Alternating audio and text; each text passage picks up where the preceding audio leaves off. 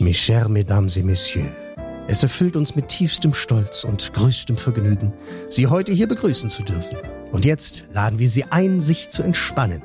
Nehmen Sie doch Platz, denn nun ist es Zeit für Franzis und Charis Podcast. Sei hier Gast. Hallo Shari. Hallo Franzi. Hallo liebe Gäste und willkommen zu einer neuen Folge unseres Podcasts. In dieser Folge sind wir zur Abwechslung mal nicht nur zu zweit, sondern wir haben uns einen Podcast eingeladen. Genau, denn ihr, liebe Gäste, habt nämlich sehr oft nach ihm als Gast gefragt. Aber vor allem haben wir es uns von Anfang an gewünscht, ihn hier als Interviewpartner begrüßen zu dürfen und vor allem mit ihm über Disney zu plaudern. Und jetzt ist es soweit. Bucketlist. Check. Check. Wir freuen uns wie kleine Kinder und sind zugegebenerweise auch ganz schön aufgeregt. Oh, ja. Wir freuen uns sehr, ihn jetzt als Podcast begrüßen zu dürfen. Und wir haben noch ein bisschen was vorbereitet. Mhm. Ja, Steven ist nämlich schon zugeschaltet. Äh, ich hoffe, de deine Ohren sind spitz und du hörst uns jetzt zu. Ich bin total aufgeregt und ich freue mich tierisch. Also danke erstmal für dieses sehr charmante, großartige Intro. Moment, wir sind noch nicht gespannt, fertig. Was ihr da noch macht. Okay, Steven, ihr seid noch nicht das fertig. Intro Ich- kommt, ich, genau. Also, Gut. Ihr, liebe Gäste, ihr habt ihn noch nicht gehört, natürlich. Man kennt ihn vor allem als weltbesten Moderator alias Mr. Pro7 himself. Darüber hinaus gibt es kaum eine Tätigkeit in der Medienwelt, die er nicht tadellos beherrscht. Denn er ist außerdem Schauspieler, Synchronsprecher, Filmkritiker und Podcaster und das zudem extrem erfolgreich. Was ihn für uns aber ganz besonders sympathisch macht, ist, dass auch sein Herz für Disney, Pixar und Marvel schlägt. Er hat eine Dauerkarte für die Front Row am roten Teppich der Oscarverleihung und ist per Du mit der Creme de la Creme Hollywoods. Und trotzdem gibt er zu, durchaus auch unter Lampenfieber zu leiden. Vor allem aber ist er ein Mann, der jeden Moment Angst haben muss, etwas anmoderieren zu müssen. In Phoenix, Arizona geboren, aber in Hamburg zu Hause, ist er uns jetzt direkt aus der Hansestadt zugeschaltet. Wir fühlen uns wahnsinnig geehrt, den Godfather of Filme und Serien als unseren Podcast begrüßen zu dürfen. Herzlich willkommen, Ladies and Gentlemen, Steven Gätchen. Yay! Wow. Also, zum Glück ist es ein Podcast, weil, oder ihr könnt mich ja sehen, ich Ja. bin richtig rot geworden. Das ist mir richtig unangenehm. Vielen, vielen Dank für diese lieben Worte.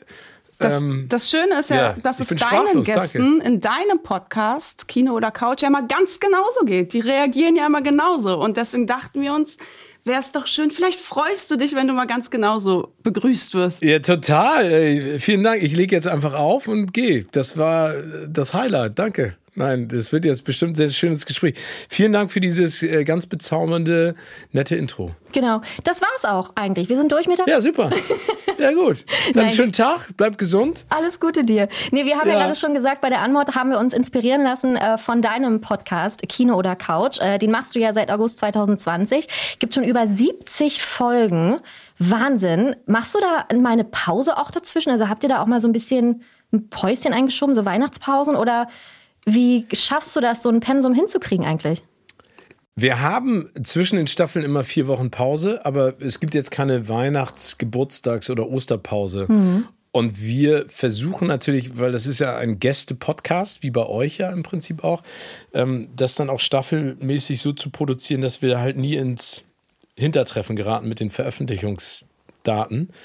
Ähm, aber es macht ja total Freude. Es macht euch, äh, macht mir genauso viel Spaß wie euch, ähm, mit Leuten über Film und Serien zu plaudern und über das Leben. Und das ist äh, ein Geschenk. Ja, und dazu wird ja dann immer die alles entscheidende Frage gestellt: Kino oder Couch?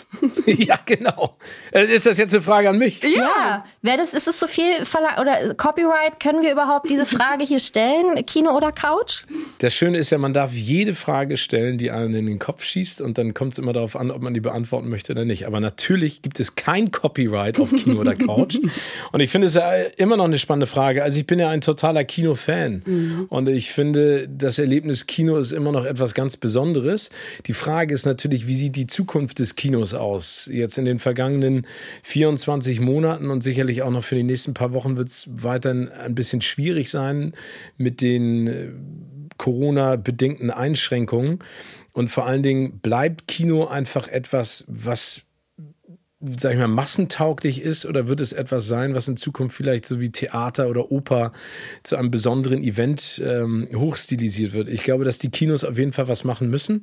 Ich weiß nicht, wie es euch geht. Momentan ist es ja eher so, man kauft sich ein Ticket online, geht kurz vor Vorstellungsbeginn hin und geht dann eigentlich direkt danach nach Hause. Und ich fände es einfach schön, wenn es wieder ein Erlebnis wird. Also weißt du, wenn du eine Stunde früher, zwei Stunden früher hingehen kannst, da gibt es ein nettes Restaurant, eine Bar, äh, Kiddies können da spielen, es gibt vielleicht so eine Arcade Hall oder was weiß ich. Und im Nachhinein hast du noch die Möglichkeit, über den Film zu sinnieren.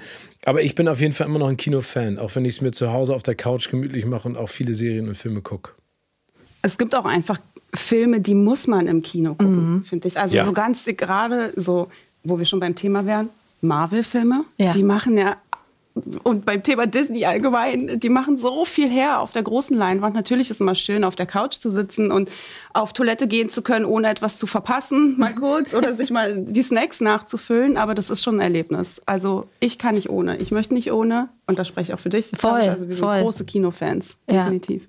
Ja, ich finde, ihr habt da total recht. Also es gibt, es gibt ja zum Beispiel Avatar, gehört jetzt ja mittlerweile auch zum Disney-Universum durch den Kauf von 20th Century Fox. Ja. Wenn du dir den auf der großen Leinwand anguckst, der hat mich total geflasht und begeistert. Und dann habe ich mir logischerweise auch auf DVD geholt. Das ist immer noch gut, mhm. aber hat nicht den Bombast und ich glaube auch die Größe und diese epische, dieses epische Gefühl, das man bekommt, auch mit der Musik ähm, wie es im Kino halt ist. Mhm.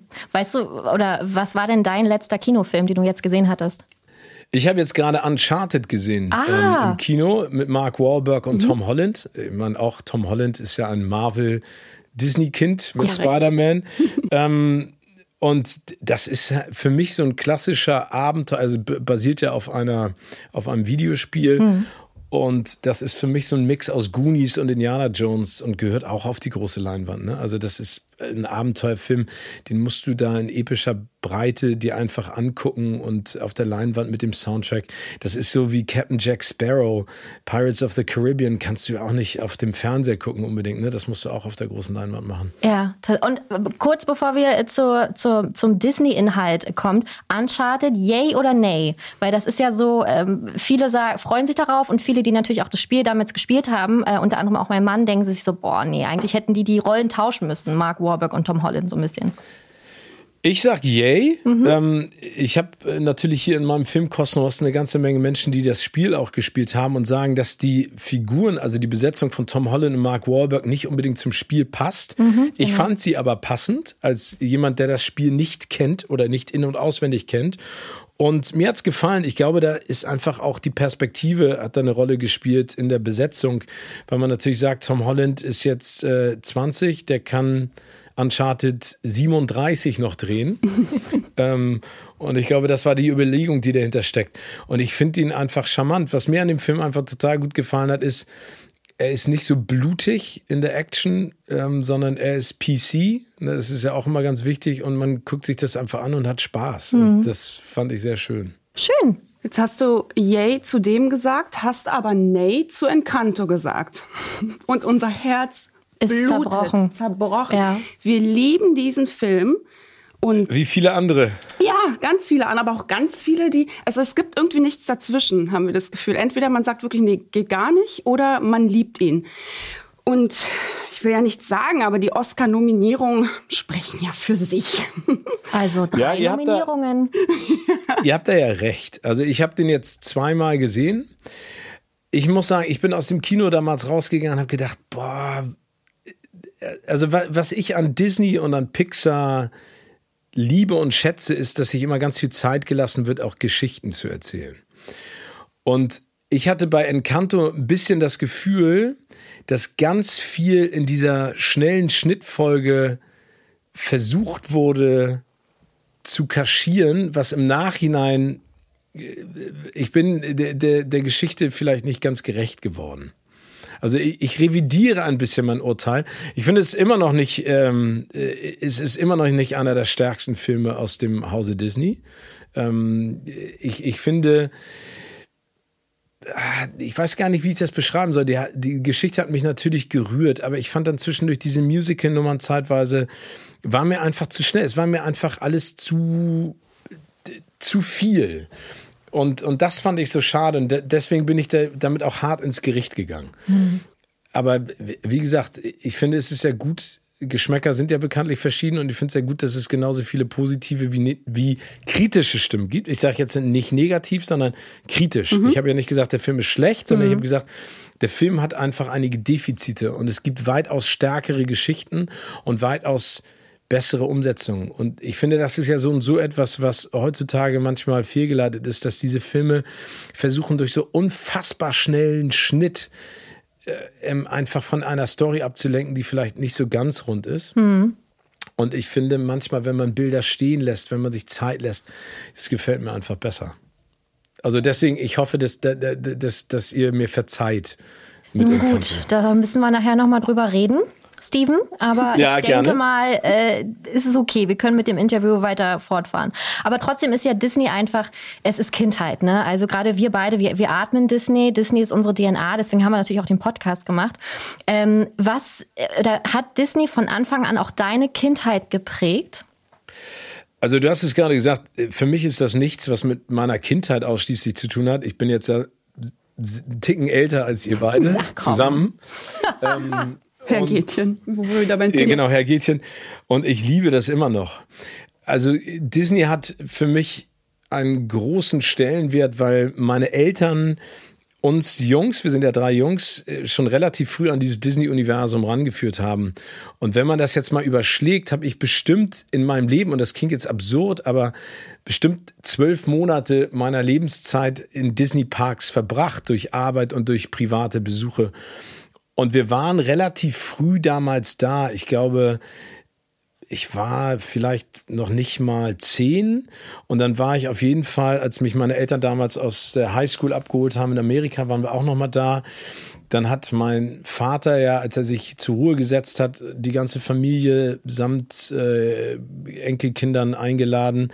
Und dann denkt man sich vielleicht auch nochmal, ja, dann sind die in ein schönes Haus in Südfrankreich gefahren. Nein, wir waren zwei Wochen in Disney World und zehn Tage auf dem Disney Cruise Ship. Das war sein großer Wunsch ich hänge da total dran, weil ich finde, das, was Disney immer noch für mich verkörpert, ist einfach diese Traumwelt und die Fantasie und dass alles möglich ist und das mag ich. Das ist einfach eine, eine wunderschöne Nachricht an alle Menschen da draußen in einer Zeit, in der es uns allen bestimmt nicht so immer gut gegangen ist, ist das so für mich so ein, so ein Flagship, so ein Tentpole, der da raussticht und an dem man sich klammern kann. Und klar ist es manchmal vielleicht auch vereinfacht äh, im Leben, aber es gibt ja immer eine ganz, ganz deutliche eingehende Message in jedem Film. Mhm. Ne? Glaub an dich selbst und glaub vor allen Dingen an die Menschen um dich rum und versuch auch deine eigenen Defizite zu überkommen und äh, an deine Träume zu glauben. Und das finde ich ist einfach das Allerwichtigste, ne? dass man den Glauben an sich selber nicht verliert und vor allen Dingen, dass man den Menschen um sich rum Gutes tut, wie auch einem selber was Gutes geschehen soll. Keine Ahnung, das sind einfach Sachen, mit denen ich mich total identifizieren kann. Und deswegen schätze ich es einfach immer noch sehr. Welcher Film hat denn deine Kindheit besonders geprägt? Welcher Disney-Film? Ja, also es gibt da zwei. Ich glaube, Bambi war damals so ein Schlüsselerlebnis, weil das to äh, der, der, der Tod da eine so eklatant wichtige Rolle spielt ja in mhm. den ersten zehn Minuten, Viertelstunde.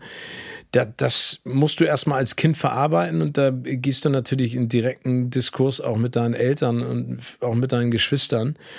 Und dann das Dschungelbuch, weil das Dschungelbuch hat mich insofern geprägt, dass auf einmal sprechende Tiere mit einem Kind kommunizieren konnten, was ich mir selbst als kleiner Junge auch gewünscht habe und vor allem dieses selber klarkommen und dann gegen Schirkan kämpfen und seinen eigenen Mann oder seine eigene Frau stehen, das fand ich einfach total spannend. Also das hat so viel Liebe und Freude und Lebenslust auch ausgestrahlt, ne?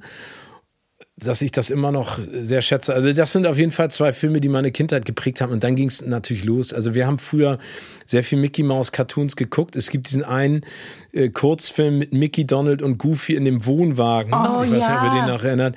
Hatte ich das letztens erst auf Disney Plus gesehen. Ja, äh, der ja genau. aber sowas vergisst man auch wieder, dass es so eine tollen alten Kurzfilme auch einfach gibt, die so wahnsinnig viel einem auch geben. Also das ist, ist ganz toll. Ja, oder Chip und Chap, ne? Also ja. Chip und Chap mit äh, Donald, die sich da bekriegen die ganze Zeit und dann geht es ums Popcorn, das sie ihm klauen und äh, dann äh, am Ende wird äh, das Versteck, in dem sie den ganzen Mais horten, sozusagen zu einem riesengroßen Popcornbaum.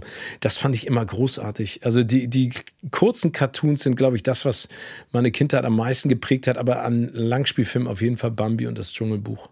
Und dann wahrscheinlich auch so die, die 90s, oder? Also so die, die, die Renaissance äh, mit angefangen von Ariel, Herkules und die ganzen großartigen König der Löwen natürlich. Ist das auch das, wo du überall dein Herz dran verloren hast? Oder gibt es vielleicht gerade in dieser wichtigen Epoche äh, der Disney-Zeit Filme, wo du sagst, oh nee, ist nicht so meins? Komischerweise habe ich ähm, in den 90ern war ich ganz viel auch alleine im Kino. Ich habe da ja eine Zeit lang in, in äh, London gelebt, über drei Jahre. Und da, ich weiß noch, dass ich Herkules alleine damals im Kino mir auch angeguckt habe. Hm. Und ich finde, Herkules fällt komischerweise total raus aus den ganzen Disney-Filmen, also auch visuell und von der Geschichte, aber ich finde ihn trotzdem sehr, sehr gut. Ich mag den, mag den sehr gerne. Aber ich habe, also es gibt, glaube ich, keinen Disney-Film oder Pixar-Film oder Disney-Animation-Film, den ich nicht gesehen habe. Also ich habe immer alles verschlungen, weil es ist viel für Jung und Alt dabei. Was ich sehr schwierig finde, bin ich auch ganz ehrlich, sind diese ganzen Neuverfilmungen. Also ich finde, die Realversion in Anführungszeichen von König der Löwen ist schon sehr, sehr düster. Genauso wie auch die von ähm, äh, von Dschungelbuch. Mhm. Und ich bin jetzt mal gespannt. Es gibt jetzt ja auch die Diskussion gerade über Schneewittchen und die sieben Zwerge mhm. und Ariel ich finde es gut, dass man sich überlegt, was man aus diesen Geschichten noch machen kann. Ich glaube, man muss nur aufpassen, dass man nicht durch Neuauflagen etwas Zeitloses kaputt macht, weil König der Löwen, ich meine, die Musik von Hans Zimmer, dafür hat er auch einen Oscar bekommen. Der Animationsfilm, den kannst du auch noch in 40, 50 Jahren gucken, weil der einfach so großartig ist. Vor allen Dingen auch die deutsche Synchronfassung ja. ist ja Wahnsinn. Ne? Also wir fragen uns auch immer so ein bisschen bei diesen ähm, neuen Realverfilmungen, was will man damit so richtig erreichen? Weil gerade ein König der Löwen ist sehr, sehr nah auch am Original, während äh, bei Aladdin ganz neue Twists drin mhm, sind. Und mhm. schon spalten sich auch da immer so ein bisschen die Meinungen. Ne? Also einerseits findet man manche das richtig toll, dass es König der Löwen plötzlich neu gibt und in real in Anführungsstrichen. Und andere wiederum ärgern sich, dass es ganz weit weg ist, von, also Aladdin. Also das ist so. Also dass Jasmin dann auf einmal Sultan wird. Ne? Also, da, also irgendwie, man hat immer das Gefühl, man kann es gar nicht so allen recht machen. Aber die Frage ist, will man es auch allen recht machen? Oder verzichtet man nicht dann einfach auf die Realverfilmungen halt? Ja. Ne? Da habt ihr absolut recht. Ich glaube, das ist dem geschuldet Nummer eins, glaube ich, unseren Zeiten äh, in denen da extrem viele Diskussionen auch aufploppen, wie besetzt du welchen Film und mhm. wie kannst du das auch divers und ohne bestimmten Gruppen auf die Füße zu treten, in die Realität umsetzen. Aber ich glaube, und das ist für mich das höchste Gut immer noch, dass Film und Serie ist ja eine Kunstform. Und ich finde, in der Sekunde, in der du anfängst, Kunstformen zu reglementieren, greifst du ein in einen kreativen Prozess und das sollte man nicht tun. Und vor allen Dingen ist es, glaube ich, auch wichtig, das habt ihr beide ja auch gerade angesprochen, Du wirst es nie allen recht machen können. Das heißt, in der Sekunde, in der du darüber überlegst, wie kann ich es allen recht machen, verschwindet die ursprüngliche DNA des Projektes. Und ich finde es dann besser, dass du eine Vision hast und die auch komplett durchziehst, anstatt dass du an jeder Ecke was abzweigst. Das ist ja jetzt auch die Diskussion gerade bei Schneewittchen und die sieben Zwerge. Ne? Peter hm. Dinklage ja. sagt, wie könnt ihr heutzutage überhaupt noch in irgendeiner Art und Weise kleinwüchsige Menschen als Zwergen äh, besetzen? Das ist nicht mehr politisch korrekt und die komplette Community der kleinwüchsigen Darsteller Hollywoods sagt, was willst du eigentlich, Dinklage? Ähm, das ist im Prinzip unsere Arbeit, unsere Arbeit und wir wollen das gerne machen. Wir fühlen uns da in keinster Art und Weise auf den Schlips getreten oder in irgendeiner Art und Weise beleidigt. Mhm. Es heißt nun mal Schneewittchen und die sieben Zwerge. Aber ich glaube, dass, und das äh, äußere ich auch ganz klar, dass Disney sich da selber schwer tut ähm, dass sie versucht, als äh, familienfreundlicher Konzern es eben allen recht zu machen und sofort einen Rückzieher machen in der Sekunde, in der es Gegenwind gibt. Aber das kenne ich ja auch aus dem öffentlich-rechtlichen Fernsehen. Du hast Tausende von Positivmeldungen und zwei Negativmeldungen. Und worauf wird reagiert? Auf die beiden Negativmeldungen, anstatt sich mal anzugucken, wie viele Menschen man glücklich macht. Und da wünsche ich mir einfach manchmal eine etwas konsequentere und klarere Idee und Linie. Mhm. Ich weiß gar nicht, wie die Diskussion jetzt bei Schneewittchen ausgegangen ist, tatsächlich. Ich bin dann irgendwann auch. Achso, es werden jetzt, soweit ich weiß, werden es jetzt äh, Zauberwesen. Aha. Okay, das lassen wir jetzt alle an dieser Stelle. Wir lassen es mal so, wir schauen mal, was daraus wird. Aber angeblich sind es jetzt Schneewittchen und nicht die sieben Zwerge, sondern Schneewittchen und die sieben Zauberwesen. Okay. Ich meine, aber es wären ja auch Jobs für die, wie du gerade schon gesagt hast, gewesen halt, ne? Also, aber gut, wir lassen es stehen. Wir haben darüber diskutiert. Das war uns ein Anliegen auf jeden Fall.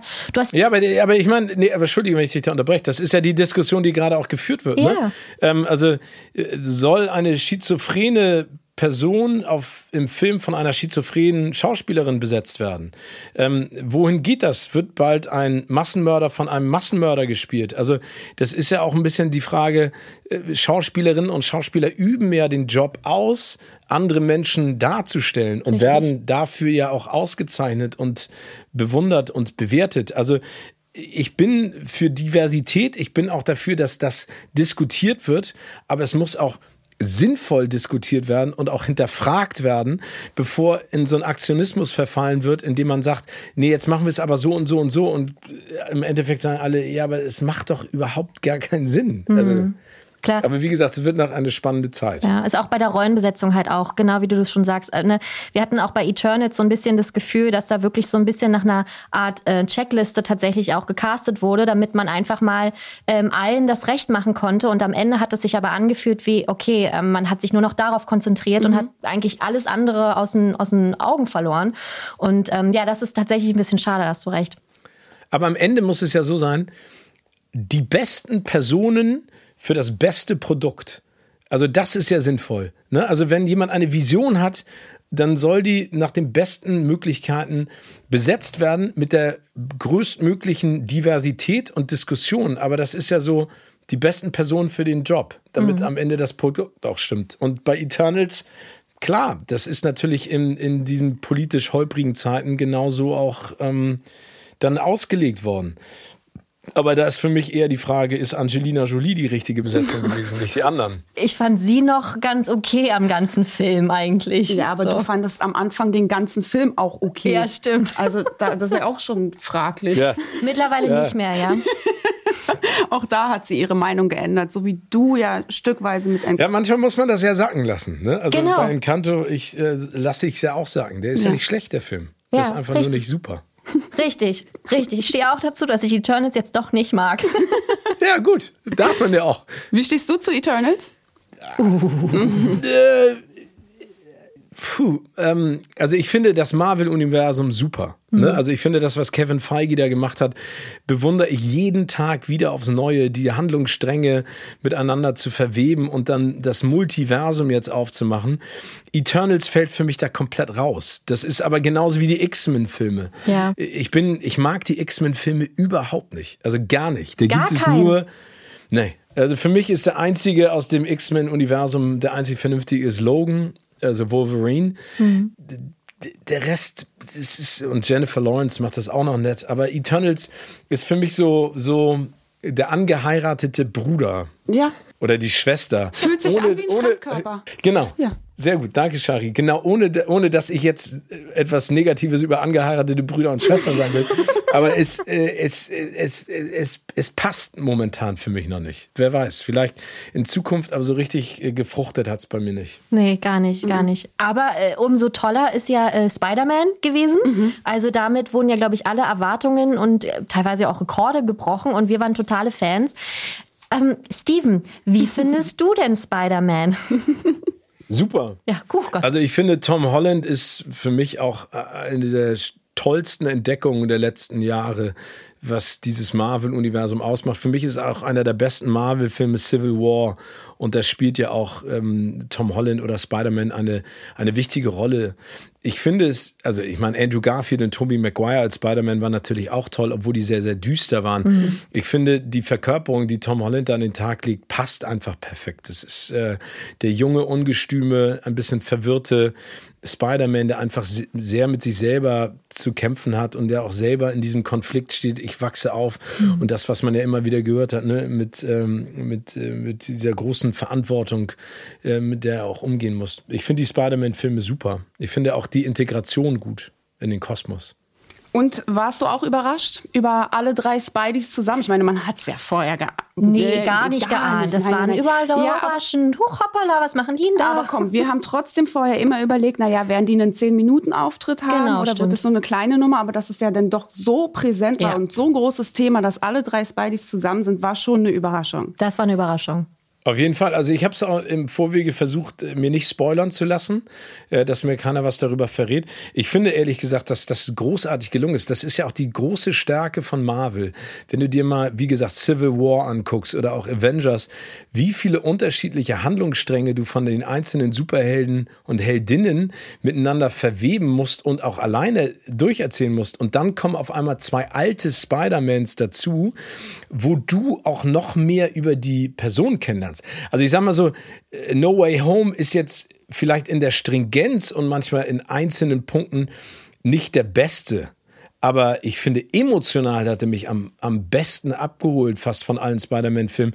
Vor allen Dingen diese Geschichte von Andrew Garfield und Tobey Maguire, die dann da auch stehen und auch nochmal tief blicken lassen, welche Dämonen Andrew Garfield Spider-Man mitgebracht hat und Tobey Maguire, der ja auch, sag ich mal, der alte, ja guck mal, Shari kriegt auch schon Gänsehaut. Aber ich habe bei mir auch gerade, es hat, na, weil, weil das wirklich eine ganz, ich, das ist einfach ein Traum, wie das da alles war. Also wir haben ihn zusammen im Kino auch geguckt und wir waren wirklich ähm, berührt und ich würde, ich freue mich darauf, den Film nochmal zu sehen, um einfach nochmal alles verarbeiten zu können, weil da Ja. wirklich richtig viel los war. Und wie du schon sagst, sie haben es halt einfach super gemacht. Und ich freue mich einfach, dass alle wirklich dabei waren. Ja. Ja, ich, ich, ich finde es einfach unfassbar, wie sie es immer wieder schaffen, noch eine Schippe draufzulegen und dann auf einmal noch in, in neue Sphären zu gehen. Und ich meine, die haben es ja so smart gemacht. Ich meine, das Ende von, ähm, ohne, falls jetzt Leute den Film noch nicht gesehen haben sollten, sollte unbedingt machen.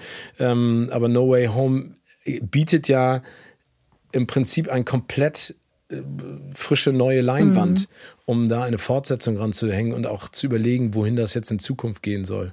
Ja. Also Shari ist auf jeden Fall auch voll Marvel gehypt. So Oh. gehypt, dass sie jetzt sogar äh, eine Marvel-Motto-Party bei mir zu Hause geplant Cool. oder Ja. plant und alle müssen sich in Marvel-Charaktere verwandeln. ja. Und alle haben Ja Wel- gesagt, immerhin. Okay, und, äh, und als was geht ihr dann? Das ist ein Geheimnis. Franzi, ähm, also es ist mein, an, ich, mein Gedanke war, dass wir eine ganz spaßige Party haben werden und ein bisschen hier immer mal wieder ein neues Motto. Erste Motto halt Marvel.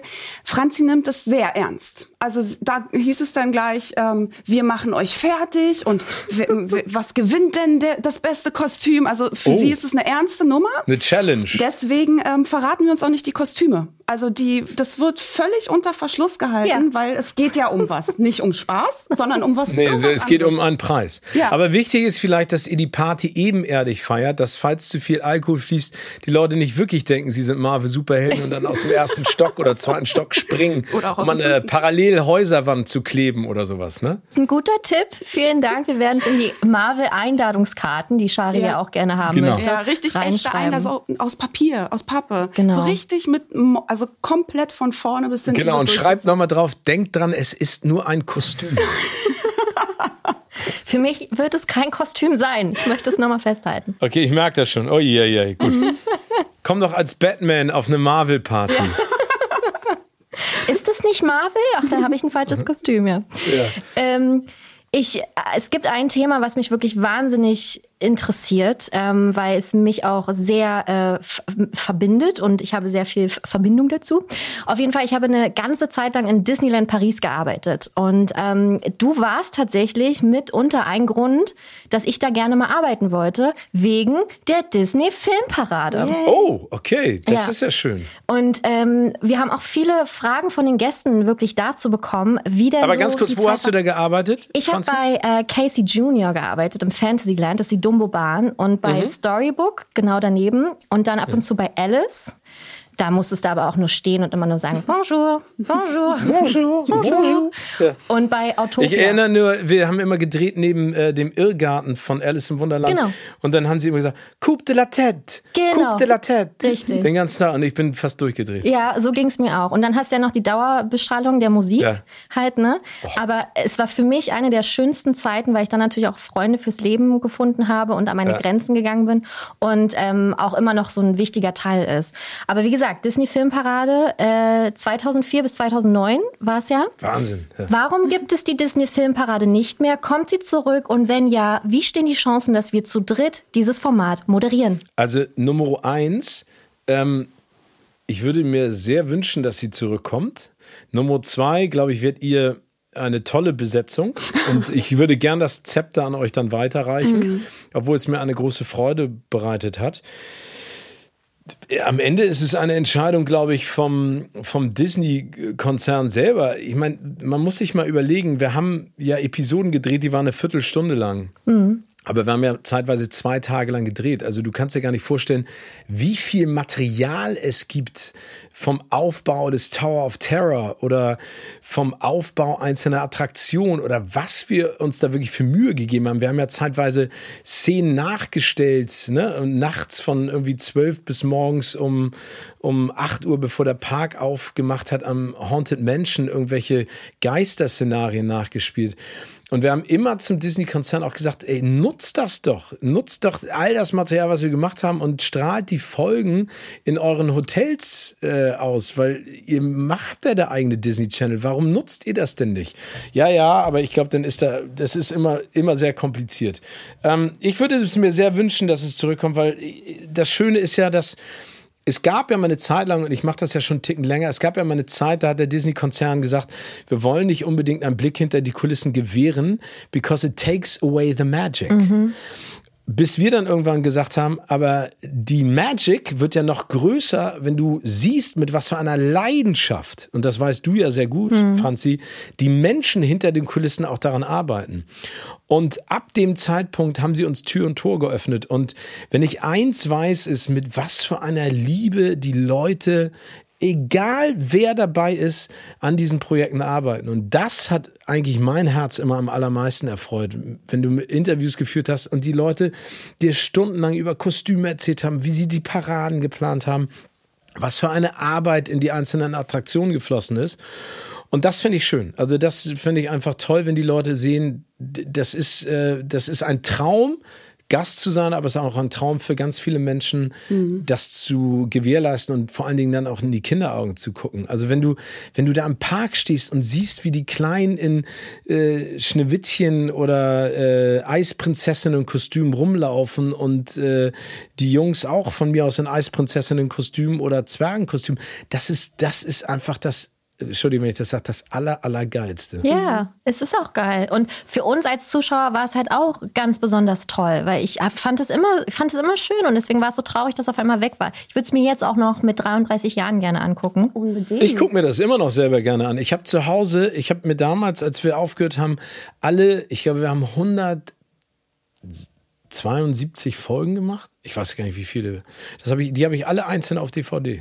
Wow! Ja. Weil die gibt es nirgendwo, weil es war auch eine Frage, warum gibt es die Disney Filmparade nicht zu streamen und warum gibt es ähm, die Disney Magic Moments nicht zu streamen? Müssen wir jetzt alle zu dir nach Hause kommen?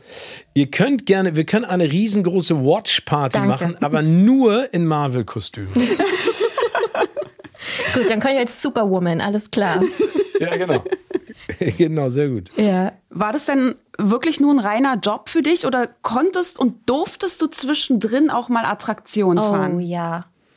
Logisch. Boah. Also du kannst dir gar nicht vorstellen, wie, wie sehr ich immer, wenn Umbaupausen war, bin ich irgendwo reingegangen und bin das äh, mitgefahren. Das, das war fantastisch. Ich, also ich weiß noch, also da, da gibt es ein Erlebnis, das ähm, haben meine Brüder und ich geteilt. Also das ist jetzt aber auch schon über 30 Jahre her. Da waren wir ähm, in Disney World und wir haben uns damals ein, äh, so, ein, so ein Wochenticket geholt und wir waren in dem Hotel mit meinen Eltern in dem Contemporary Resort, da wo die, äh, wo die Bahn durchfährt. Mhm. Und wir sind dann abends, meine Eltern waren dann irgendwie auf dem Zimmer und wir sind dann abends, ich glaube, lass mich lügen, 15 Mal in Magic Mountain gegangen hintereinander, weil da kein Mensch mehr war, weil das nur noch die Leute aus den Hotels durften in den Park. Und ich habe das äh, jetzt auch in Disneyland ganz häufig gemacht, also dass ich mir die Attraktion klar, also ich habe immer gesagt, wenn ich darüber was erzählen soll, dann muss ich das Ding ja auch mindestens zwei, drei, fünf, acht 74 Mal gefahren sein, weil sonst kommt das ja nicht äh, natürlich rüber. Ja. Das habe ich immer genutzt. Aber ich weiß noch, dass mein schrecklichster Dreh war und zwar bei Disneyland. Wie heißt denn die Bahn ähm, zu Findet Nemo? Heißt die Findet Nemo? Ja, äh, die Achterbahn im Dunkeln. Mhm. Genau, dass sich die, das Kamerateam draußen positioniert hat und dann gibt es ja nur diese kurze Passage, wo du draußen bist. Und dann meinten sie, so, wir stellen uns jetzt hier hin ähm, und du fährst das Ding einfach ein paar Mal und wir filmen dann immer die Reaktion. Und ich hatte ein Walkie-Talkie dabei und dann meinten sie immer so, ja, ja, wir fahren noch eine Runde. Und ich bin dann, ich bin das Ding zehnmal gefahren und am Ende konnte ich nicht mehr reagieren, weil, weil mein ganzer Körper, also kennst du das, wenn du zehnmal Achterbahn fährst? Also in meinem hohen Alter kann ich nicht mal mehr schaukeln, ohne dass geschleckt wird. Dann musst du das mir vorstellen, wie das war, als ich dann da drin saß. Äh, das war dann nicht so schön. Aber ähm, Ratatouille, ähm, der ja. Ride, mhm. der ist ja Wahnsinn. Ne? Also wenn du dann dieser 3D, diese ja. 3D-Geschichte machst, Super. Also ähm, ich bin auch in Disney World, äh, hier dem Mount Everest. Nee, wie heißt das? Everest. Nee, wie heißt das? Everest. Mhm. Das ist, glaube ich, ne?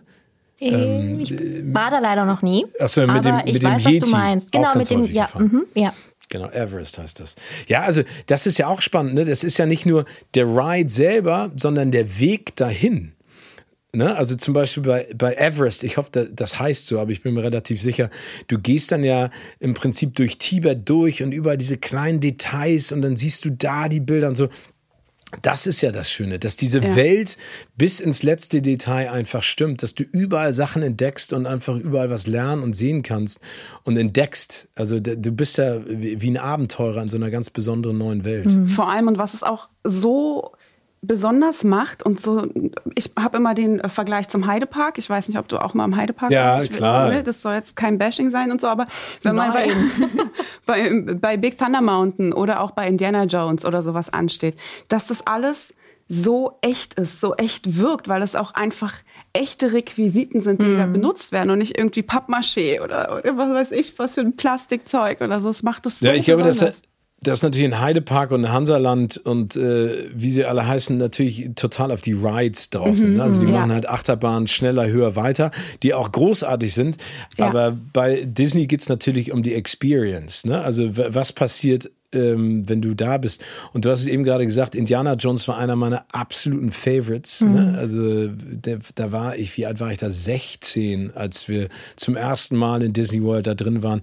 Und dann da zu drehen mhm. mit den Disney Magic Moments und mit der Disney Filmparade und dann hinter den Kulissen zu sein und mit den Stuntmen dann so eine Performance nachzustellen. Ey, wie cool, ja. wie geil. Ach, das klingt richtig, richtig toll. Und Disneyland Paris wird ja dieses Jahr 30. Ähm, ja. Und ich finde, das wäre echt irgendwie so ein Anlass gewesen für, für eins der beiden Formate. Aber wann warst du denn das letzte Mal da und wann bist du vielleicht das nächste Mal da? Ja, der Pandemie geschuldet war das letzte, also der letzte berufliche Besuch ist jetzt, glaube ich, fünf Jahre her. Mhm. Ähm, und ich habe es leider seitdem auch nicht geschafft, nochmal privat hinzufahren. Oh. Aber das war äh, die ganze Zeit geplant, also Disneyland. Mein großer Traum ist ja nochmal ähm, Disneyland Tokio, mhm. weil das ja ein ganz anderes Motto hat. Ich glaube, das ist ja die, die Wasserwelt und habe da einfach auch tolle Geschichten schon drüber gehört. Genau. Aber ich möchte, also auf jeden Fall in den nächsten zwölf Monaten wird es entweder Disney World oder Disneyland. Hm. Ja. Und da muss man sich dann halt immer äh, überlegen, was lohnt sich. Ne? Also Disney World hat natürlich äh, wetterbedingt einen riesen Vorteil, aber natürlich auch durch die Dimension des Parks an sich. Also Epcot, äh, Magic Kingdom, äh, Universal Studios und Animal Kingdom, das ist ja schon echt toll. Auch Animal Kingdom. Mhm. Wahnsinn, ne? was da einfach auch passiert ist. Wenn du da, da haben wir morgens gedreht und sind dann am Gorilla-Gehege vorbeigegangen. Da, und seitdem bin ich ein absolut riesen, das ist mein Lieblingstier, Gorillas. Oh. Äh, ein, ein, ein Riesenfan dieser, dieser wahnsinnig sanften, unfassbar starken Riesen. Ne? Das ist ja beeindruckend, was die können. Mhm. Nee, also ich hoffe, wann wart ihr denn das letzte Mal da? Äh, waren wir Gestern. zusammen? Ich nee. weiß auch nicht mehr. Doch, ich glaube, wir waren beide. Nee. nee. stimmt nicht. Ich war im November da. Da habe ich genau. meine Freundin aus Disneyland Paris äh, besucht, die da immer noch arbeitet. Im November. Und davor waren wir gemeinsam das erste Mal nach der Nee, davor Corona. war ich auch noch mal mit meiner Familie, mit meinen Mädels, mein, meiner, der, den Frauen meiner Familie im September. Ja. Und mit meiner Tochter, die ist fünf hat sie zum Geburtstag bekommen. Ja. Und davor waren wir Genau. zusammen. Also fassen wir zusammen, letztes Jahr haben wir es krachen lassen, weil wir ja wirklich so ne, auch sehr auf der Durststrecke einfach waren. Und dann war Disneyland Paris so, wo wir gesagt haben, okay, da ist man einfach der Realität Mhm. fern. Wir müssen einfach mal das Hirn ausschalten und los geht's. Und das kann man natürlich in Disneyland Paris auf jeden Fall. Disney Magic Moments, genau das Gleiche. Warum gibt's das nicht mehr? Wann können wir zu drittes moderieren? Das klingt Oh, so richtig so tadelnd. So, Nein, Stewie, ja, jetzt na- hier mal Butter bei die Fische. Nein, also ich freue mich ja, dass, das, dass, dass ihr da so Fans von seid und dass es auch eine Fanbase gibt. Ja, ach, das ist. Du, ich verstehe das Fernsehen zeitweise nicht. Ich verstehe die Gesetzmäßigkeiten immer noch nicht nach so langer Zeit. Ich weiß auch nicht, warum man so schöne Liebhabersendungen nicht einfach weitermacht, weil Ja. sie, finde ich, ja eine große Zielgruppe auch ansprechen. Das, das, also das Tolle ist ja, dass weder bei der Disney Filmparade noch bei den Disney Magic Moments, also das war für niemanden Arbeit. Also du kannst dir gar nicht vorstellen, was da abgegangen ist. Ne? Also ich meine, wir haben uns am Ende gebettelt, wer hat die meisten Fotos mit den Disney-Charakteren. Ich habe dann selber noch so ein Autogrammbuch mir geholt, um alle unterschreiben zu lassen. Vor allen Dingen, was echt für mich tödlich ist, sind ähm, Disney Merchandising Shops. Ne? Ja. Ey, du kannst gerne, ich bin so anfällig dafür, so anfällig dafür, mir 28.000 Kuscheltiere zu kaufen. Ja. Ähm, Oder Tassen. Auch immer Tassen. gut. Tassen Ja, kann man auch Tassen- immer gebrauchen. Ja, äh, das ist nicht mein Fable, aber ich kann es verstehen, wenn du es gut findest. ne, also auch Disney Magic Moments. Ich werde da nochmal ähm, Fürsprache für halten. Bitte unbedingt, weil es ist wirklich, das haben wir sehr gerne geguckt und unsere Gäste auch und das wie gesagt, also mein, aber vielleicht auch, ich verstehe auch nicht, warum kann man es nicht auf Disney Plus vielleicht einfach machen. Also ich meine, jetzt hat man ja, Ja. nun noch mehr Möglichkeiten irgendwie.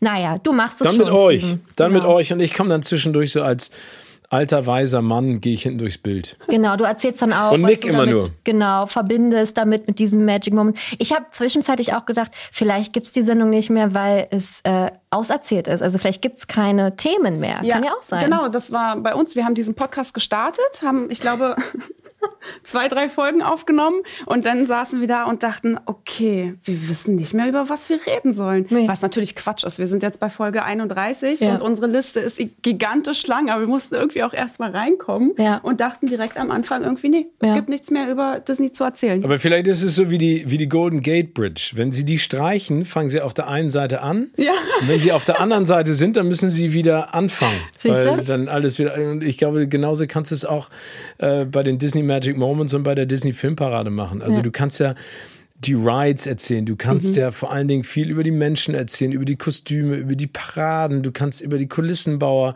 über die Addition. Ich meine, jetzt bauen sie ein Marvel Hotel oder ich glaube sogar schon Es fertig. ist schon fertig. Im Disneyland, im Disneyland Resort. Ich finde, du kannst immer wieder einen neuen Angle finden und immer wieder eine neue Erzählweise. Und wie gesagt, ihr seid Fans, ich bin Fan. Es gibt da draußen reichlich Fans. Man kann ja einfach auch mal die Fans fragen. Was wollt ihr mal äh, wissen oder worüber sollte mal eine Folge gedreht werden oder welche Fragen habt ihr? Interaktiv gestalten. Also ich glaube, die Themenwelt ist so vielfältig und da geht, also es, es endet ja nie. Nee, nee. Jetzt wird's ein bisschen cheesy. Lieber Steven, was Ja. ist dein persönlicher Disney Magic Moment? Ach, das ist eine sehr schöne Frage. Ähm, das ist so schwierig zu beschreiben. Ich glaube, das ist, äh, das ist ein Gefühl, in einem dieser Parks zu stehen und einfach, dass das Kind, dass er in mir schlummert und ja immer noch da ist, tagtäglich, äh, auch in meinen Jobs, dass das so komplett rausbricht.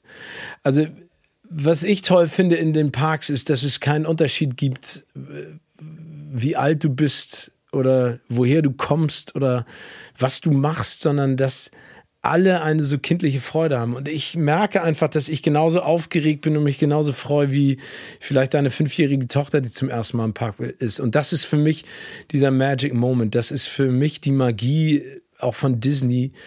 Und dass jeder etwas findet und dass ich bin ehrlich gesagt ein total positiver und sehr optimistischer Mensch. Und ich finde, das strahlt diese Welt aus. Und, äh, und, und das ist da einfach total präsent. Ja. Und ich meine, ich habe ja zeitweise sechs Wochen am Stück in diesen Parks verbracht. Ne? Und das war am Ende, klar, habe ich mich gefreut, nach Hause zu gehen, aber es war immer mit einem weinenden Auge, mhm. weil ich so gerne mag. Ich glaube, das ist mein, mein Magic Moment. Diese, diese Welt, in die ich auch reingezogen werde, wenn ich einen Film oder eine Serie sehe. Also diese, die, diese Fantasie und Kreativität und das, das, ich glaube, das ist so banal, dass alles möglich ist, ja. dass man träumen sollte. Und ja. vor allem wirklich dieses Reinkommen und Probleme oder alles, mhm. was man so diesen Alltagsstress, alles zurücklassen, rauslassen. Man ist da und man ist einfach im Hier und Jetzt. Aus jedem Busch, aus jeder Laterne kommt Musik. Man wird betrellert von guter Laune und das ist einfach eine Zauberwelt. Also das ist, ja, man lebt ja. Einfach. Ja, und ich, und wenn, wenn du dir nochmal überlegst, dass Walt Disney damals eine Vision hatte, ne? er, er hatte leider zu seinen Lebzeiten Disney World gar nicht mehr mitbekommen, mhm. also dieses epische Monster, das er dahingestellt hat. Da, dass jemand so eine Vision hatte und gesagt hat, es muss einen Ort geben, an dem alle zusammenkommen und etwas erleben, ohne das jetzt zu übertreiben, pathetisch oder emotional. Mhm. Aber das finde ich einfach so schön. Und das ist ja weltweit alle begeistert. Ne, also das ist ja das Schöne, dass, dass diese Disney-Filme, diese Messages, die dahinter stecken, auch die Parks, dass die von überall herkommen. Ne, ob das der asiatische Raum ist, der südamerikanische, der europäische, der afrikanische, der nordamerikanische, ist ja völlig egal. Hm alle gehen da gerne hin und haben Spaß. Und das finde ich einfach so toll. Also, da kriege ich schon wieder Gänsehaut. das ist doch albern. Aber Shari ist ein sehr, ähm, sehr ne, ja, emotional, ja. aber ein sehr ehrlicher Mensch. Also, keiner weint so ehrlich wie Shari tatsächlich. Aber das geht mir auch so. Also, die, denkt dran, Shari und Franzi, wenn ihr älter werdet, es, es kommen, die Emotionen werden. Äh, äh, noch stärker. Also um ich muss Gottes mir Willen. immer Tränen verkneifen, wenn ich einen Disney-Film sehe. Und ich bin, ich bin ein easy catch for easy ähm, Plot Details. Mhm, ne? ja. Also äh, Coming-of-Age-Geschichten oder Vater und Sohn von oh, ja. Zero to Hero, ey, ich bin sofort da, ist mir völlig egal. Ich bin sofort da. Ich frage mich nur, wo es bei mir hinführen soll. Denn ich, das ist jetzt schon so Oberkante. Ja, ist schon sehr oberkante. Aber erhalt ihr das doch, das ist doch schön. Ich ja, finde es doch viel schön. wichtiger, Emotionen zu zeigen, als dass man äh, sie versteckt und äh, nicht aus sich rauskommen lässt. Genau, und so ein Eisblock wirst wie ich, die dann immer im Kino neben Shari sitzt und denkt, oh, jetzt heult die schon wieder.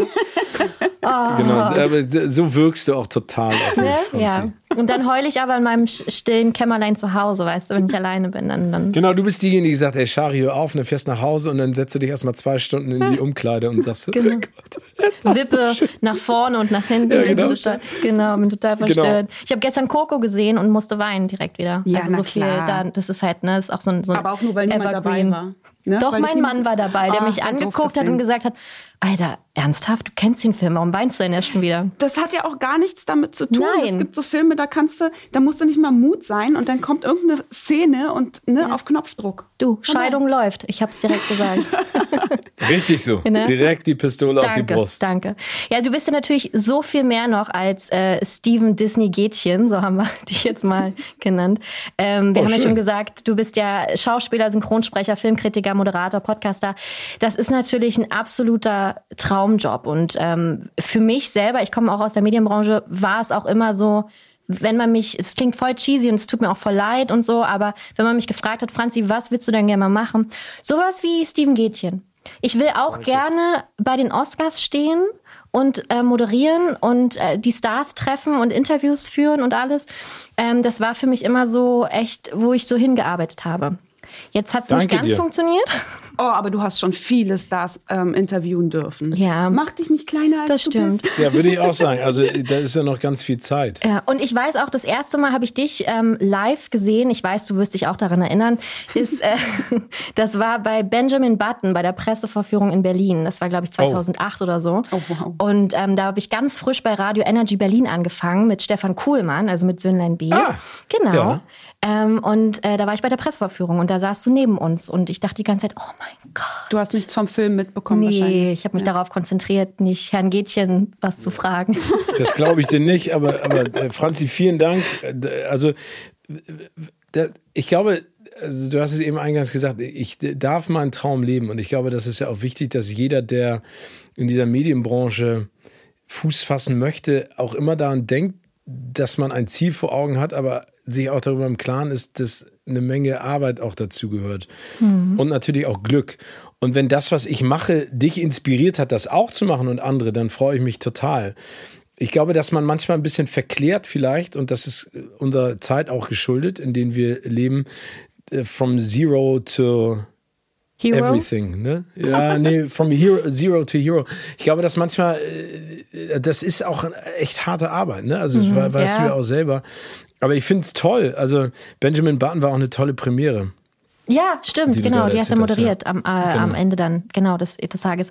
Aber du bist seit 20 Jahren ja auch für ProSieben am roten Teppich der Oscars. Äh, bist du eigentlich dieses Jahr auch dabei? Ich bin dieses Jahr auch dabei. Okay. Oh, schön. Und wie geht's dir da so? Du hast ja, wir haben ja vorhin schon gesagt, du bist ja sehr nervös. Also wie kriegst du das denn unter einem Hut, gerade wenn du auch gefühlt jede ähm, große Sendung auch aktuell moderieren darfst und dann natürlich auch am ähm, Red Carpet stehst? Wie kriegst du denn da deine Nervosität in den Griff? Wie kannst du dich zusammenreißen? Ich glaube, ich lasse dem Ganzen freien Lauf. Das ist schwierig zu kontrollieren. Ich glaube, in der Sekunde, in der du anfängst, dir Gedanken darüber zu machen, wie nervös du bist, mhm. fängst du an, dich zu verkrampfen. Ich habe vor so ein paar Jahren für mich beschlossen, dass es völlig normal ist, Fehler zu machen und dass ich davor keine Angst haben muss und brauche. Und das erleichtert vieles. Man versucht immer so perfekt zu sein. Und das ist ja völliger Quatsch, weil niemand perfekt ist. Und in der Sekunde, in der du dir eingestehst, dass auch Dinge schief gehen können, ist es völlig okay. Aber trotzdem gehört da natürlich immer eine gewisse Vorbereitung zu. Also wenn du das Handwerk hast, auf das du dich verlassen kannst, dann ist der Rest völlig okay. Also das heißt, bei den Oscars am roten Teppich bin ich natürlich aufgeregt, weil du nie weißt, wen du bekommst. Aber im Vorwege habe ich mir alle Filme angeguckt und zu jedem Star eine Frage überlegt, ob ich sie jetzt stelle oder nicht. Aber das ist immer eine Fallback. Geschichte, ne? Also, dass ich weiß, ich kann im Endeffekt habe ich immer irgendwas im Ärmel, was ich rauszaubern kann. Und das entspannt ein bisschen aber das ist Live-Fernsehen, ne? Ob das jetzt Gosling Gate ist bei der Goldenen Kamera oder die falsche Frage bei den Oscars. Es geht immer irgendetwas schief und das wirst du nie kontrollieren können. Mhm. Und ich glaube, wenn man das weiß und sich das auch eingesteht, dann ist es okay, weil es ist ja im Endeffekt im Endeffekt immer ein Teamwork. Also es gibt so viele Menschen, die da mitarbeiten. Äh, Kameramänner und Frauen, RegisseurInnen, ähm, KulissenbauerInnen, RedakteurInnen, also es ist einfach, also ich bin ja nur ein kleines Rädchen in diesem großen ähm, Zahlenrad und das macht einfach Freude. Also am Ende feiern wir ja alle gemeinschaftlich, weil wir einen guten Job gemacht haben. Und wie gesagt, die, die, die letzten zwei, drei Minuten vor einer Fernsehsendung live, äh, da geht mir, also da gehen mir tausend Sachen durch den Kopf und ich frage mich zeitweise auch, warum machst du das jetzt eigentlich, wenn du so nervös bist? Und dann gehst du raus und dann pum, äh, funktioniert es irgendwie. Das ja. ist ganz schön zu hören, weil uns ging heute auch der Arsch auf Grundeis. Aber muss es ja nicht. Ja, nee, muss es ja nicht. Natürlich nicht. Am Ende haben wir uns auch beide runtergeholt und meinten, ja, okay, selbst wenn es, weiß ich nicht, was soll schief gehen und selbst wenn, dann ist es so. Das ist dann in Ordnung. Also wir haben uns da auch schon ja. so ein bisschen runtergebracht, aber die Aufregung spielte natürlich trotzdem total mit. Aber ich finde Aufregung auch immer super, weil dann merkst du auch einfach, dass du das, dass du das möchtest, dass du das willst, dass es deine Leidenschaft ist und deswegen genau. finde ich das auch immer gar nicht so negativ, sondern eher, oh, ich freue mich eher darauf. Ne? Ja. Genau, ich glaube, so muss man das sehen. Also Aufregung ist ja, ist ja etwas Positives, schärft die Sinne. Ähm, du konzentrierst dich im Prinzip auf all das und dann ähm, äh, passiert's. Und wie gesagt, ich glaube, man muss sich dann einfach auch immer vor Augen führen, genauso wie im Gespräch, wenn ihr merkt, ach, das ist doof oder das ist scheiße, es macht keinen Spaß, mhm. dann steigt man halt kulant, äh, nonchalant-mäßig früher aus. ähm, auch das habe ich mir angewöhnt. Ne? Also ich habe äh, mal ein Interview geführt mit Andrew Garfield und ähm, Justin Timberlake und Justin Timberlake war so ein Arschloch in diesem Interview. Nein, wirklich? Ja, dann habe ich ihn. Traurig. Nein, nee, nee, nee, und dann habe ich, nee, da war danach dann in anderen Interviews war der nett, aber dann habe ich oh. zu ihm gesagt, hör mal zu wenn das jetzt ein Problem ist, dann spreche ich auch gerne nur mit Andrew, aber ich, das ist für mich vergoldete Zeit. Voll. Ne? Ach, Wahnsinn. Wieso, was hat er denn gemacht? Nein, er war einfach so, er wollte so lustig, cool immer Antworten geben. Und wenn du dann so ein, kennt ihr ja auch, dann hast du so einen sieben Minuten Slot. Mhm. und denkst du, ey, ganz im Ernst, ich bin extra hierher gekommen, ähm, ich habe mich darauf vorbereitet. Wenn du mir jetzt so eine Attitüde gibst in sieben Minuten, dann muss ich dir das einfach auch erzählen. Und das mache ich jetzt einfach auch knallhart. Und sage ich so, gut, brauchen wir gar nicht zu sprechen. Du gehst gerne raus. Und dann sage ich das den Verleihen, weil die immer so eine Panik haben. Ja. Don't ask them that question and please don't look at him und don't touch him und don't bla. Und dann denke ich mir so, Alter, jetzt entspannt euch doch mal. Ne? Ja. Aber ich habe das Gefühl, dass gerade, also dass bei den deutschen oder bei den kleineren Stars das noch extremer ist als bei den großen Stars. So war meine Erfahrung irgendwie, wo man sich dachte, oh Gott. Oder meistens. Ja, das ist wie mit Hunden. Ja, oder meistens sind die Stars total nett, einfach. Und die, das Drumherum war einfach absolut, wo du dachtest, oh Gott, wir müssen jetzt auch alle wieder sterben. Ähm, also da äh, habe ich, Jennifer Aniston zum Beispiel, da, die hatte ich getroffen für Wir sind die Millers und da war auch im Vorfeld, oh mein Gott, bitte nicht, genauso wie du es gerade gesagt hast, am besten nicht in die Augen gucken. Und dann war sie einfach der netteste Mensch auf der Welt und wollte auch, hätte gerne Fotos auch mit allen noch gemacht, durfte sie aber nicht. Und da dachte ich, da habe ich erstmal realisiert, okay, das Drumherum ist echt stressig, aber meistens ist dann der Promi an sich ganz cool. Ja, es gibt ja zwei Regeln. Ne? Die erste heißt Justify your job. Das äh, bezieht sich auf die Entourage. Die müssen ja in irgendeiner Art und Weise legitimieren, warum sie so viel Geld für eigentlich nichts tun bekommen. Ihr müsst mal einfach hinter den Kulissen auch die Filmverleiher fragen oder bei Disney. Ihr müsst euch mal diese Rider angucken. Ne? Also Rider sind ja die Geschichten, die die Managements und äh, äh, Press Agents im Vorwege schicken. Welche Farbe soll das Interviewzimmer haben? Welche Möbel? Welche, Welche Getränke? Blumen? Es ist so absurd. Von denen weiß der Star meistens gar nichts. Und dann auch ähm, dieses, die, äh, wie bei Hunden. Kleine Hunde sind, und da möchte ich keinen HundebesitzerInnen auf den Nein. treten, aber meistens ein bisschen bissiger und vielleicht ein bisschen gemeiner als die großen, trägen Hunde. Und so ist das auch bei Stars, ne? Was war denn allgemein deine absurdeste Situation mit einem Star? Gibt es da irgendwas, was dir so im Kopf geblieben ist, weil das so völlig absurd war? Ja, ich habe mal, das ist eines der ersten Interviews, die ich geführt habe mit Will Smith. Da zu Wild Wild West, ein Film, den er selber gerne aus seiner Vita streichen würde. Ey, er ist aber nicht schlecht. Ich finde ihn eigentlich ganz okay. Nee, da bin ich. Ja, okay, also da, auch da scheiden sich die Geister. Ja. Aber da gibt es, glaube ich, 99 Prozent, die nicht deiner Meinung sind, Franzi. Hier. Ein Ja, Prozent genau. sitzt hier. Ach, ja, ist ja gut. Nee, auf jeden Fall. Ähm, damals habe ich ganz viele Interviews gemacht und habe mich immer so verkleidet wie die Leute im Film. Und ich, hatte, ich, sah da, ich sah genauso aus wie Will Smith. Und ich weiß noch, dass ich im Vorraum saß und mich dann umgezogen hatte. Und da saßen ganz viele andere Journalistinnen. Und ähm, ich kam dann raus in dieser kompletten Montur. Und die haben mich alle so ausgelacht. Ne? Ähm, und das war mir echt peinlich. Und ich dachte, oh Gott, machst du jetzt das Richtige? Und dann bin ich in das Zimmer reingekommen, in dem Will Smith sag, saß und er ist total ausgeflippt und meinte so, Alter, wie geil ist das bitte? Wie geil siehst du aus? Dann hat er mich an die Hand genommen und sind wir rausgegangen in den äh, Raum, wo die ganzen anderen Leute gewartet haben und meinte so, ey, Leute, guckt euch diesen Typen mal an. Guckt euch mal an, wie cool der sich auf dieses Interview vorbereitet hat. Und denen ist dann, sind dann alle Gesichtszüge ähm, Entgleist. äh, entglitten. Ja, entglitten. Und dann sind wir wieder ran, haben ein Interview gemacht, habe ich ihn abends noch am roten Teppich getroffen. Und dann hat er äh, mit mir gerappt und sowas. Das war super. Und dann gab es noch mal so eine andere Situation mit Angelina Jolie und Brad Pitt am roten Teppich bei den Oscars.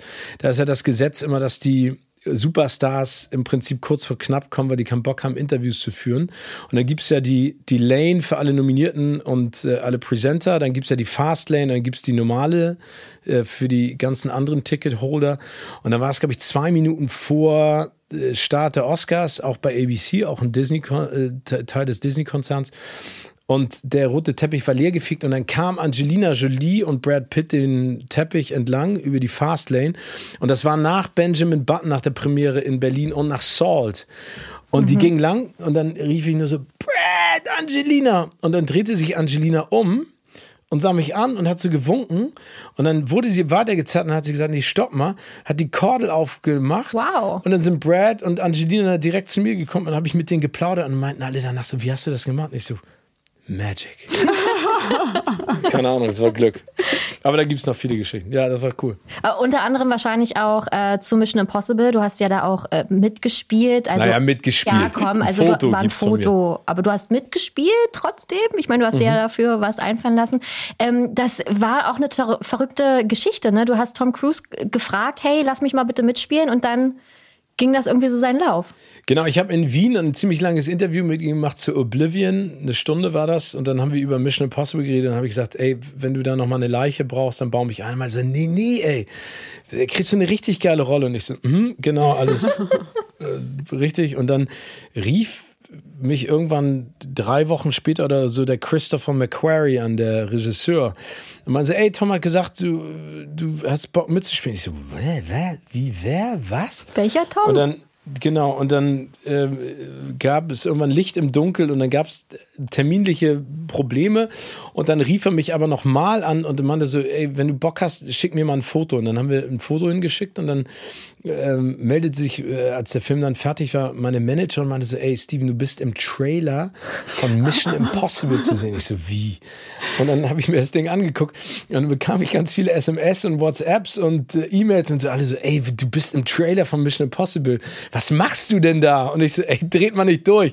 Es ist nur ein Foto, es ist nur ein Foto. Aber es war natürlich total cool. Richtig geil. Und ich hatte gehört, äh, mit diesen terminlichen Schwierigkeiten wolltest dich auch eigentlich erst krank melden, um, das hat er so in einem Interview mal gesagt, um dort trotzdem mitzumachen, musste ich sehr schmunzeln, weil ähm, Podcast und meine andere Arbeit auch sich manchmal sehr schwer verbinden lassen. Und ich habe heute auch gesagt, okay, wenn ich nicht frei bekomme, ich muss mich krank melden. Sorry, oh, aber äh, deswegen konnte ich das total verstehen. Für Tom Cruise macht man natürlich auch alles.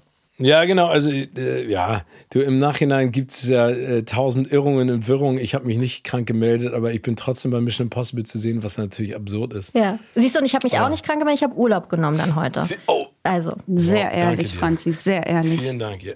vielen Dank, Franzi. Sehr gerne, kein Problem. Ja, ähm, wir haben auch noch eine sehr lustige Frage von ähm, unserer Gästin Hollyficent. Dazu muss man sagen, ja. äh, zu Steven jetzt, wir nennen unsere Hörer und Hörerinnen Gäste. Genau. Ne? Das ist dem Namen geschuldet und jetzt nicht, ja. Genau. Und sie fragt nämlich, wie kannst du bei Joko und Klaas so ruhig bleiben, wenn die mal wieder Mist bauen? Also wie viel Professionalität verlangt es von dir ab? Nicht durchzudrehen. Ähm, es ist eine sehr schöne Frage. Also in allererster Linie muss man ja sagen, das ist ein, auch ein Geschenk, dass ich diese Sendung machen darf mit den beiden Jungs, die ich sehr, sehr schätze. Ganz, ganz tolle Menschen sind mit ganz viel Leidenschaft und Engagement, Kreativität, auch das Team drumherum ist fantastisch. Also das ist ein absolutes, das ist keine Arbeit, das ist, äh, ist ein Genuss, mit denen Zeit zu verbringen. Es fällt mir manchmal schwer, ähm, ruhig zu bleiben und äh, nicht auszuflippen. Aber das ist ja auch meine Aufgabe, die beiden so ein bisschen an der Kandare zu haben. Aber wir haben ja auch unsere Magic Moments, in denen wir herzlich lachen oder in denen irgendwas schief geht und sie mich dann auch piesacken. Aber das gehört, glaube ich, dazu und äh, das ist ja auch Teil unseres genialen Trios, sage ich jetzt mal, dass wir äh, uns ernst nehmen, aber nicht zu ernst. Und äh, wie gesagt, manchmal muss ich den Kindergärtner spielen und aufpassen, dass sie nicht außer Rand und Band geraten. Aber das ist, das ist, ist toll. Auch bei den Proben schon? Oder bist du bei den Proben dann auch lock, also nicht lockerer, klingt jetzt so negativ oder dass du auch. Bei den Proben sind die ja nicht dabei. Okay, du Also bei den Proben äh, äh, mache ich jedes Spiel im Prinzip mit den RedakteurInnen, spielen mhm. wir durch und gucken, wie wir das mit den Regeln machen. Das war damals bei Schlag den Rab ja auch so, mhm. dass Stefan nie dabei war. Und dann in der Sendung geht es dann hoch her. Da wissen die ja auch nicht, was passiert. Und da weiß ich ja, was auf die zukommt. Und dann kann ich mir schon denken, wo es vielleicht schwierig werden könnte. Und dann kommt es doch immer anders. Ja, ach, also ja, Schlag den Rab, du sagst es gerade schon, du warst bei Schlag den Star. Äh, Unverhofft. Ja, total kurzfristig. War das eine 24-Stunden-Aktion dann eigentlich? Also ist es nicht unfair gewesen, dass du dann verloren hast, weil du konntest dich ja gar nicht vorbereiten. Aber die Frage ist, wie bereitet man sich denn da überhaupt vor? Naja, ja, vielleicht glaube, dass sportlich. Viele, ja, sportlich das und äh, machen, vielleicht am Abend, am Abend vorher nicht unbedingt mit den besten Freunden ähm, den Geburtstag nachfeiern. Siehste. Uh, also es war, es war nicht eine 24 Stunden, es war im Prinzip eine 12 Stunden Entscheidung. Ne? Also am, am Samstagmorgen stand ehrlich gesagt erst hundertprozentig fest, oder dass ich dann hinkommen sollte. Und dann bin ich ja um, ich glaube, um zwölf in die Bahn gestiegen oder um eins und dann war um sechs Uhr da und dann bin ich direkt ins Studio gegangen. Ich glaube, es hat Vor- und Nachteile. Ich glaube, es hat den Vorteil, dass ich im Endeffekt da äh, brausebrand, übermüdet und unvorbereitet reingegangen bin, weil dadurch habe ich halt im Vorwege mir auch nicht allzu viele Gedanken gemacht und habe auch ausgeblendet, dass ich natürlich 100.000 Euro reicher hätte rausgehen können, weil ich gesagt habe, ich bin ohne irgendwas gekommen, kann ich auch nur irgendwas wieder nach Hause gehen, falls es nicht sein sollte. Stimmt, das ist eine sehr lockere Einstellung eigentlich. Das ist doch schön. Also ich habe es ernst genommen, ne? Ich glaube, das ist wichtig nochmal zu sagen, aber hat man ähm, gesehen. Gut, das ist schön. Also nee, tatsächlich. Ich habe auch nicht das Gefühl gehabt, dass du da jetzt bist, so als Lückenfüller nein, oder nein, so, nein, nein, sondern dass es schon wirklich ähm, mit Ansage auch dann war. Ja, aber das ist, äh, das, also ich nehme das alles äh, ernst, ne? Also mhm. als Gast irgendwo zu sein oder auch als Moderator. Ja. So, wenn wir einen Gast bei uns haben oder ein Interview haben, dann beenden wir das Ganze immer mit einer ganz bestimmten Frage. Genau. Die letzte Frage quasi. Bist du bereit, bitte? Ja, I'm, I'm ready. Wenn du ein Leben lang nur noch einen einzigen Film aus dem Disney-Universum gucken durftest, also sei es Disney, Pixar, Marvel, was auch immer, du darfst keinen anderen Film davon mehr gucken. Welcher wäre es und warum? Ich habe zwei. Hm, Steven, ist in Ordnung. Meine wir Top haben 10 gesagt haben eine. Ein ja. Film haben wir gesagt. Okay, also nee, okay, warte mal. Also dann, dann leite ich es ein und dann komme ich zu einem Film. Also Star Wars, der vierte Teil, das ist einer, der meine Kindheit sehr geprägt hat, sehr geprägt hat. Und ich glaube auch äh, mich zu einem ultimativen Star Wars Fan hat werden lassen. Aber wenn es einen Film gibt, den ich immer wieder im Nachhinein feier aus dem kompletten Disney-Universum, ist es die Unglaublichen, weil ich die Geschichte immer noch so unfassbar finde, weil sie all das vereint, was ich so schätze am Disney-Universum. Und zwar die Idee, dass Superhelden aufgrund einer Klage ihre Superheldentätigkeit nicht mehr ausüben dürfen, ja. äh, um dann als Familie zusammenzuwachsen, die unterschiedlicher ich sein könnte, also äh, Kinder bis hin zur äh, Ehefrau. Und ich finde das so liebevoll animiert und dann vor allen Dingen auch, dass der Bösewicht ja im Prinzip jemand ist, der böse geworden ist dadurch, dass er sozusagen seinem Helden nicht nacheifern durfte oder der ihn nicht ernst genommen hat. Da sind so viele versteckte Botschaften drin, dass ich sagen würde, ich würde mir die ganze Zeit die Unglaublichen angucken parallel dazu mein eigenes Superheldenkostüm nähen oh. und über das äh, äh, äh Leben sinnieren und äh, hoffentlich viel Positives rausziehen. Du scheinst dich wirklich gerne zu kostümieren. Also du bist herzlich eingeladen bei unserer Marvel-Party. Ja, ich habe ich hab ganz viele ähm, Kostümpartys. Auch zu meinem 40. Geburtstag, der jetzt schon lange her ist, habe ich auch ähm, Wilder Westen war die, das, das Motto. Ich habe früher über und unter dem Meer ähm, hatten wir eine Verkleidungsparty. Wir hatten Star Wars Partys, wow. äh, Watch Partys. Also mhm. das gibt. Ich bin ich bin ein großer. Äh, ich weiß nicht, ob es die besten Kostüme sind, aber ich verkleide mich mich dafür gerne. Bestimmt, bestimmt. Wir würden dich auch gewinnen lassen. Ich würde auch abtreten, äh, wenn du. Das darfst du nicht. Nein, da bin ich, da, das möchte ich nicht. Ich möchte würde keine Almosen haben. Würde sie niemals. Ich glaube auch. Ich glaube, du köderst mich nur, um mhm. dann im Endeffekt zu sagen, siehst du, in your face, in your face, Gätchen. Mein Kostüm ist tausendmal besser als deins. Wir haben aber auch wirklich ein richtig gutes Kostüm. Komm, ah, ihr habt, äh, habt ein Doppelkostüm. Da bin ich immer also, naja, ist halt, jeder hat halt einen Mann an seiner Seite und äh, ich darf nichts weiter das sagen. Das muss passen. Genau, sonst weiß Charlie direkt, ob es ein Doppelpaarkostüm ist oder nicht. Ja. Auf jeden Fall, ähm, Steven, wir sind ähm, am Ende angekommen. Äh, wir können dir gar nicht oft genug einmal Danke sagen, dass das möglich war mit dir, dass wir wirklich unsere Bucketliste einmal weiter abhaken wirklich? durften. Du warst Teil unserer Bucketlist und jetzt dürfen, müssen, können wir hinten einen Haken dran machen und das ist schön, aber auch traurig, dass ja. es jetzt vorbei ist. Aber wisst ihr was? Das Schöne ist ja, Nummer eins, vielen, vielen Dank, dass ihr mich eingeladen habt und für die ganzen tollen Fragen und vor allen Dingen für dieses wohlige Gefühl, mit dem ihr mich jetzt in das, äh, mit dem ihr mich jetzt in den Tag sozusagen sausen lasst. Und das Tolle ist ja, wie wir ja gelernt haben, gibt es so viele Themen bei Disney. Mhm. Wir können ja gerne nochmal sprechen, oh, wenn ihr Lust habt. Also da werden wir drauf zurückkommen. Gut, dass wir es jetzt Hoffe aufnehmen. Ja, ja, haben wir aufgenommen. Haben wir aufgenommen, genau. Steven, vielen, vielen lieben Dank. Äh, an dich. Vielen lieben Dank an alle unsere Gäste, die zugehört haben. Ähm, wir freuen uns wahnsinnig auf die nächste Folge, die dann ohne Steven ist, aber trotzdem mit wahnsinnig guten Inhalt. Abonniert uns gerne auf, Fa äh, auf Facebook, auf äh, Spotify, auf Apple Podcasts, überall, wo ihr den Podcast hört. Und natürlich startet äh, oder startet gerne auch Kino oder Couch bitte unbedingt einen Besuch ab, wenn ihr nicht den schon längst abonniert habt. Genau. Bitte. Vielen herzlichen Dank. Ja, da würde ich mich freuen. Und ähm, Shari und Franzi, vielen herzlichen Dank und äh, hoffentlich auf ganz bald. Und wer weiß, vielleicht verkleidet oder auch nicht. Oh, das wäre schön. Oh, ja. mein Kopf arbeitet schon. Okay, krass. Okay, klären Alles wir klar. dann. Gut. Also, Steven, vielen, vielen lieben Dank. Bis ja. zum nächsten Mal. Au revoir. Au revoir. Tschüss. Au revoir. Tschüss. Tschüss.